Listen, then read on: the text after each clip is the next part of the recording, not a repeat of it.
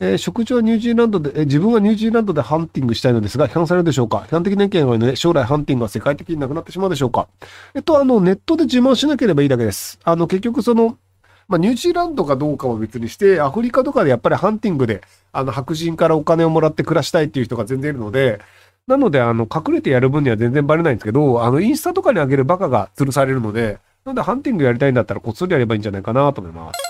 えー仕事で必要な資格が取れません。お土産の湯島天満宮の文字の入った酒瓶を部屋に飾って毎日たら勉強、毎日みたいな勉強する気になるかと思ったのですが、新人が足らないのか全く心に響きません。資格手当がつくので何とか頑張りたいのですが、バレずにカンニングする方法はないでしょうか？えっ、と、多分あのね、カンニングってバレてもその場から追い出されるだけで、ブラックリストになることってほとんどないんですよね。なので、あの、手に書くとか、あの、服の袖の裏に書くとか、結構頑張ってカンニングも作ればいいんじゃないですか？なので、あの、要はその学校とかの場合って、そのまあ、あの、その学校でカンニング一回やると、成績があの、マイナスになったりとか単位取れなかったりとかあるんですけど、資格試験とかって、あの、まあ、その試験官も別にそんな本気じゃないですよ。バイトがぼーっと見てるだけだったりするので、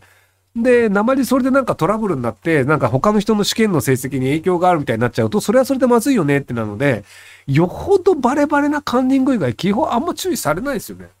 なので、あの、一生懸命カンニングスキルを上げていけばいいんじゃないかなと思います。えっと、カンニングっていう映画があるので、もし興味があったら、あの、それで細かいテクニックを学んでみてください。まあ、替え玉作るもありなんですよね。あの、個人の、あの、写真付きの身分証明書まで見て資格試験やるとこってあんまないので、なので受かってる人にちょっとこの名前で受けてきてって言って受けてもらうっていうのが安全っちゃ安全ですね。えっと、夫と別居中です。理由は夫からの度重なるモラハラです。えっ、と、モラハラ DV です。子供は私と一緒に生活しています。えー弁護士を立てて内容証明を送ってもらい、調停に着手をしようとした矢先、夫から謝罪を受け、性格を変えるから離婚したくないと言われ、義理の父母からもう一度チャンスを教えておられています。今まで生活費をもらったらず、シングルマザーになり、一人親手当をもらった方がメリットがあるなと思うんですが、父親がいないことの子供に与える弊害を考えてします。どう思いますか？えっと、あの、契約書をきちんと使って、もしモラハラ DV をした場合は、義理の父母が500万払うとかっていう契約書を作ればいいんじゃないですかね。で、その契約書は、あの、まあ、お金取り立てるのめんどくさいので、まあ、不動産とかあれば取り立ての簡単なんですけど、もしあの、不動産とかない場合は、あの、結構めんどくさいので、公正証書にした方がいいかもしれないですけど、なので、義理の父母がチャンスを与えるっていうのは、じゃあ、チャンスを与えるというリスクを取るのはあなた方も一緒ですよね。なので、じゃあ、もしその DV なるモラハラなりをするんだったら、息子のために500万も払えますよね。なんかそれがじゃあ払えないっていうんだったら、じゃあ息子のこと信用できないってことじゃないですかっていう感じで、義理の父母から金を取るって方向で考えるといいんじゃないかなと思います。えー3月10日公開のウィニー見てきました。東出さんの演技が良かったです。自分もプログラマーなのでとても面白く見ると同時に京都府警や日本社会そのものへの憤りを感じました。これからの日本はこれまでとは違い無能な組織が出る声を打たずに新しい技術を受け入れて発展していると思いますか？いいえ。えーとりあえずウィニーはめちゃくちゃ面白い、おすすめです。もう一回見るつもりです。えっと、あの、ウィニー事件の後にコインハイブ事件だったりっていう、あの、えっと、仮想通貨を掘るようなソフトウェアを広告の代わりに置いた人というのが捕まって、結局あれも最高裁まで行ったと思うんですよね。っていうのがあったりして、なので、あの、状況は全く変わってないので、結局あの、システムがわからない警察とかがとりあえず捕まえて、システムがわからない裁判所が適当な判決を出すっていうのは、あんまり変わってないんじゃないかなと思うんですけど。えー21歳社会人男性です。先日自身の車でドライブをしていたところ、パトカーに追われて信号無視や逆車線を走行して逃げてしまったのですが、これってもちろん懲役ロングですよね。とね、あの、人身事故さえ起こしてなければ執行猶予つくかもしれないですけど、あの、自首してください。あの、自首をすると、まだ、あの、一応その、あの、上長酌量の余地あるってなるんですけど、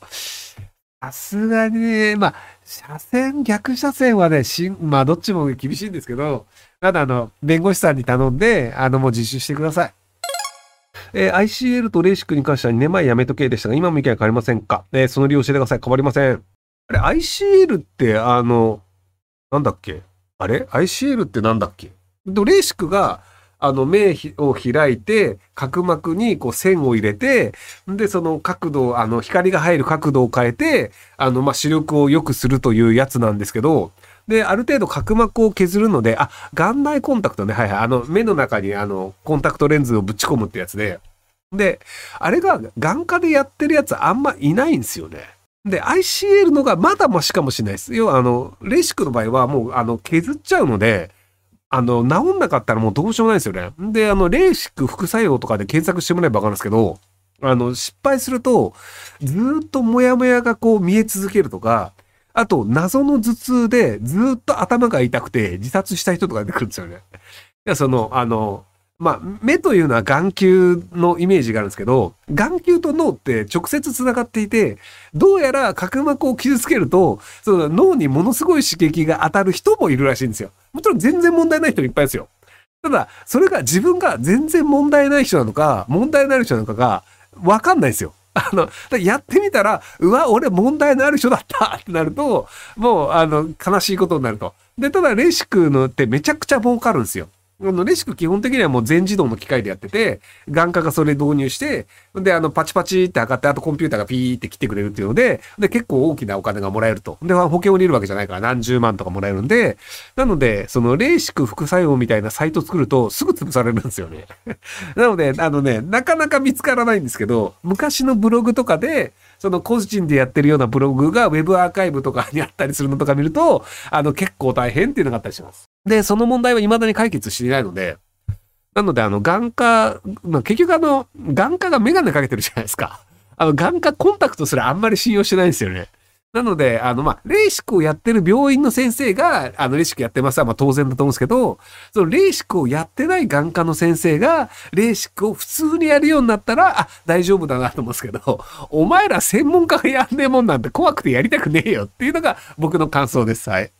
ICL の方はまだそのコンタクト取り出して、あの、入れ直すとかっていうのが多少できるらしいので、まだそのレーシックよりは、その、も、元に戻らないという状況がないので、なので安全、安全というかまあ、レーシックよりはマシっていうふうに思ってます。で、オルケソトラージだっけ？あの、寝てる間に、無理やりあの眼球の形を変えて、視力を良くして、で、起きてる最中は、その強制するコンタクトを外すっていう、そういうのがあるんですけど、で、あれの場合は、その外してればすぐ元戻るので、もしやるんだったら、オルケソトラジーの方がいいんじゃないかなと僕は思ってます。はい。オルケソトラジーだよね。なんかね、そんな感じの名前のやつ。あの、ちゃ、ちゃんと記憶してるわけじゃないんだけど、確かね、こそんな感じの名前のやつ。要は、あの、すごく硬いコンタクトレンズ的なやつで、要はその、眼球の目表面の角膜自体を無理やり変形させて光の入り方を変えるってやつで、なので朝になるとめちゃくちゃ視力いいんだけど、外して一日過ごしてると夕方くらいからだんだん視力が悪くなってくるってやつなんですけど、で、これも保険適用されないんですけど、ただこれの場合はそのもうコンタクトつけなければ元通りになるので、もう体合わねえなって思ったらやめればいいっていうだけなので、まだこっちのがマシなんじゃないかなと思います。えー、流れたので再度すいません。えー、昨日は推しさんのライブに参戦して楽しんできました。チケット入手できなかった人のために配信ライブもあり、そちらもかなり売れたようです。このことからアーティストの集客力を測るのに、配信チケットの売上数から分析して、妥当な会場の大きさを割り出すことが可能になるでしょうかいいえ。えっと、ある程度は同じ人であれば可能なんですけど、例えばその、えっと、握手会を売りにしている地下アイドルみたいなのだと、その配信ライブほとんど売れなかったりするんですよ。で、逆にその、あの、なんか、リアルでやると、あの、必ず売れるみたいな。